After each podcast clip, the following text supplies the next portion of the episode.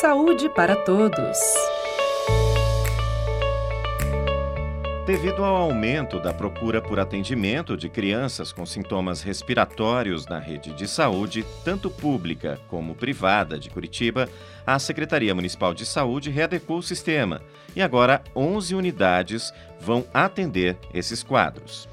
O objetivo dessa medida é desafogar as unidades de saúde para receber os casos moderados e deixar as unidades de pronto atendimento apenas para quem apresentar sintomas mais graves. E é sobre este assunto que a gente conversa agora com a Beatriz Batistella, que é a secretária municipal da Saúde. Bom dia, Beatriz, seja bem-vinda ao Jornal da Educativa. Oi, bom dia a todos. Bom dia, secretária. Qual a explicação para o aumento tão expressivo de doenças respiratórias e oscilação de temperatura e também a, a queda né, do, do uso de máscaras? Bem, assim, a nossa cidade, né, a nossa região, ela é uma, uma região em que na entrada do outono e no inverno, a gente já tem historicamente um aumento da transmissão das doenças é, respiratórias. As doenças são chamadas respiratórias porque trans, ela afeta o sistema respiratório e ela é transmitida pelo contato das pessoas, né, entre pessoas, é, pela proximidade, né, seja o ar que a pessoa expele, né, já contaminado, contamina a outra pessoa próxima. Isso é comum na nossa cidade. É, todo ano a gente tem esse aumento das doenças respiratórias. Isso é, foi diferente nos anos de 2020 e 2021 em razão da Covid, porque naqueles dois anos ah, o vírus da Covid ele reinou absoluto e os outros vírus não tinham espaço no meio humano para se reproduzirem.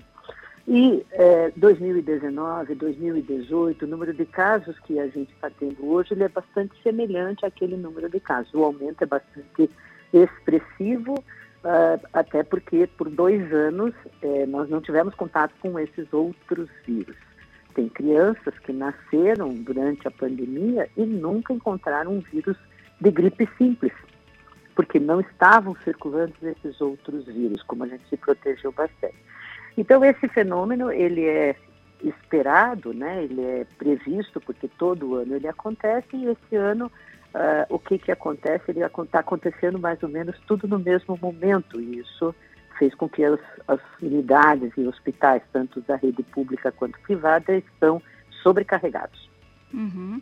E qual é a recomendação, secretária, né? Quando buscar o atendimento, pronto atendimento? A gente já falou, né, que houve essa reorganização justamente para que esse atendimento tenha fluidez, as pessoas não tenham uma espera muito grande, mas como elas devem agir? Qual é o momento de buscar o pronto atendimento aí, uma UPA?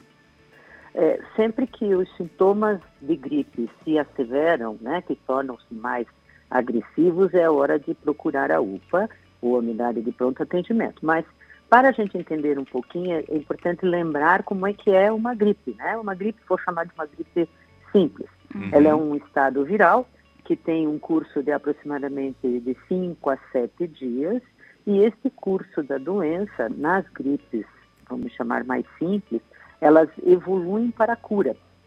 Então, a gente, no curso de 5 a 7 dias, ali no segundo, terceiro dia, tem um agravamento dos sintomas, a pessoa se sente bem gripada, bem, ah, estou com muitas dores no corpo, dor de cabeça. São dois dias, mais ou menos, dois, segundo, terceiro dia, que a pessoa se sente muito mal, e depois o organismo vai debelando aquela virose. Isso nas viroses mais simples. Uhum. E quando as, é, este período é muito severo, então a pessoa tem febre muito intensa, um mal-estar bastante significativo, as crianças ficam muito irritadas, não conseguem dormir, não comem, é, choram bastante. Esse é o momento, então, que já está passando daquilo que seria o razoável. O razoável é a gente ficar com o nariz escorrendo, um pouquinho de tosse, uma leve dor de cabeça, pouquinho, às vezes, de dor de garganta, e isso tende a ter a evolução favorável de cura. Mas quando isso, no segundo ou terceiro dia, se intensifica, é hora de procurar o serviço. E aí a gente orienta a nossa população para que, eh, quando tem sintomas, e tá, assim, não tenho muita clareza, especialmente com as crianças, se é ou não já saindo do razoável, liga na nossa central de teleatendimento do Saúde Já, 33509000, e a nossa equipe está lá à disposição para orientar o melhor encaminhamento. Tanto aquilo do que fazer em casa, se for é, possível, se for necessário, né? Pode ser feita a indicação de algum medicamento, que é normalmente um antitérmico, um analgésico, e, se for o caso, fazer a orientação de procurar o serviço de saúde e qual serviço ela pode buscar. Uhum, e secretária, a senhora mencionou a questão da gripe, né? Nós estamos num período de vacinação justamente contra a gripe, né?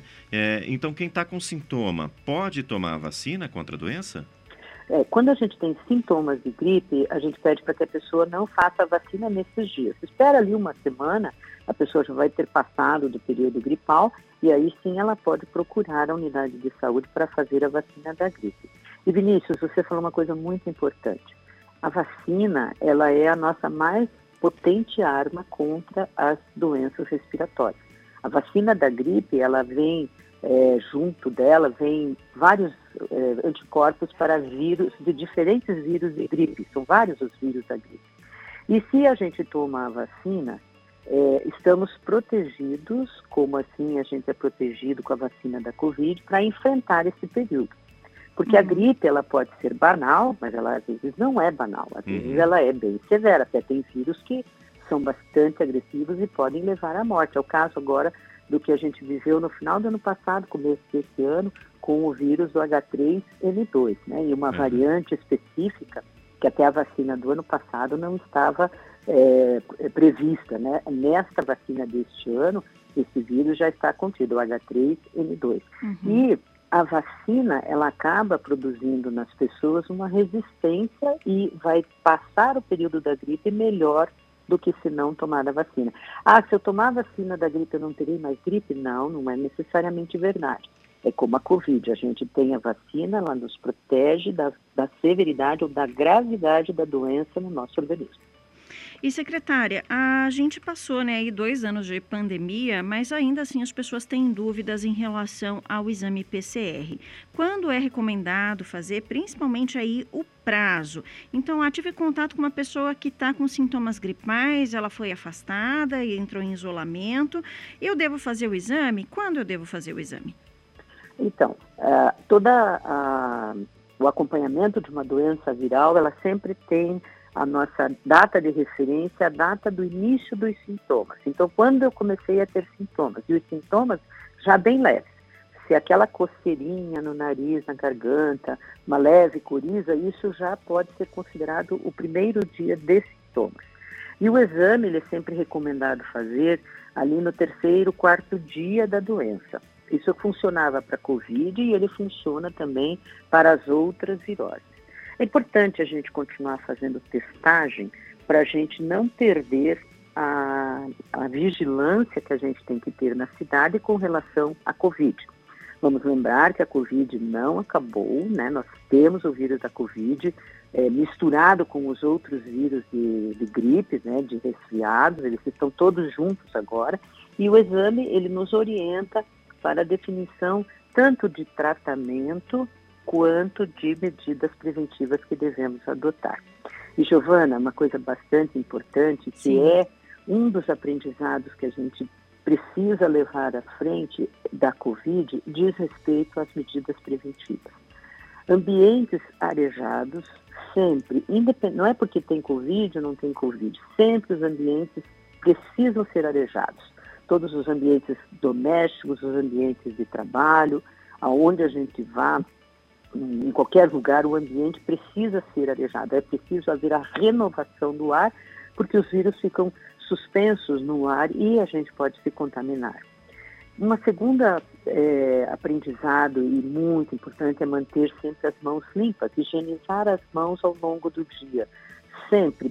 Lave a mão, lave a mão, lave a mão, mas se não tem pia para lavar a mão, use o álcool em gel ou o álcool mesmo, que faz o efeito bastante importante. Porque a nossa mão ela é bastante contaminada e a gente acaba levando a mão aos olhos, à boca, ao nariz.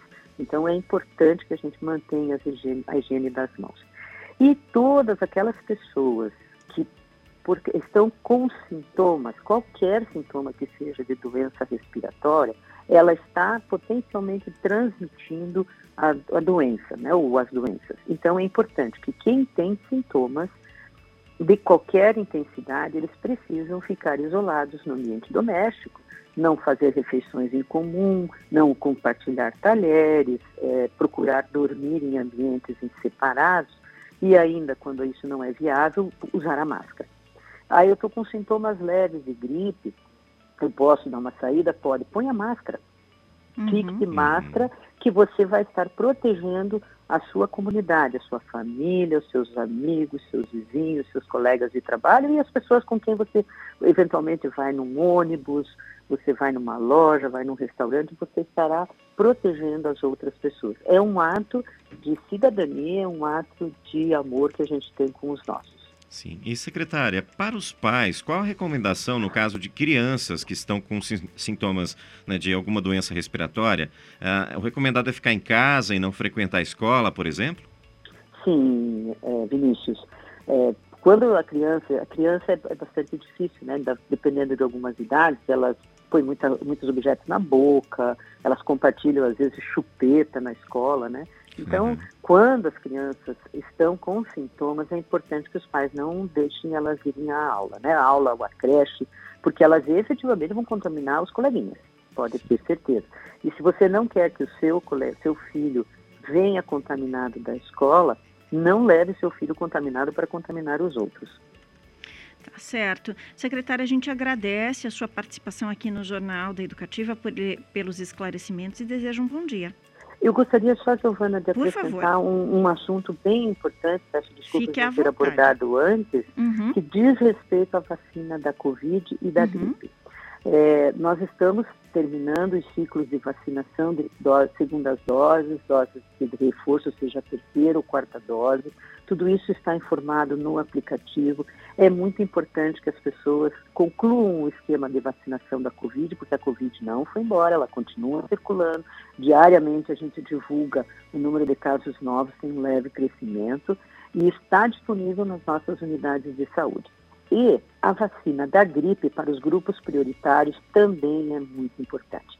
As crianças que não viram vírus por dois anos, que nasceram em 2020 ou 2021, elas não conhecem nem os vírus do resfriado, que é o mais é, o vírus mais, Comum, mais né? fraquinho né? que a uhum. gente tem, aquele que dá só um resfriadinho, já tudo bem. As que para as crianças é como se fosse uma bomba porque o sistema imunológico dessas crianças ele está imaturo. E o sistema imunológico ele vai maturando ao longo da vida com a, a, a luta e a exposição com os vírus e com vacinas.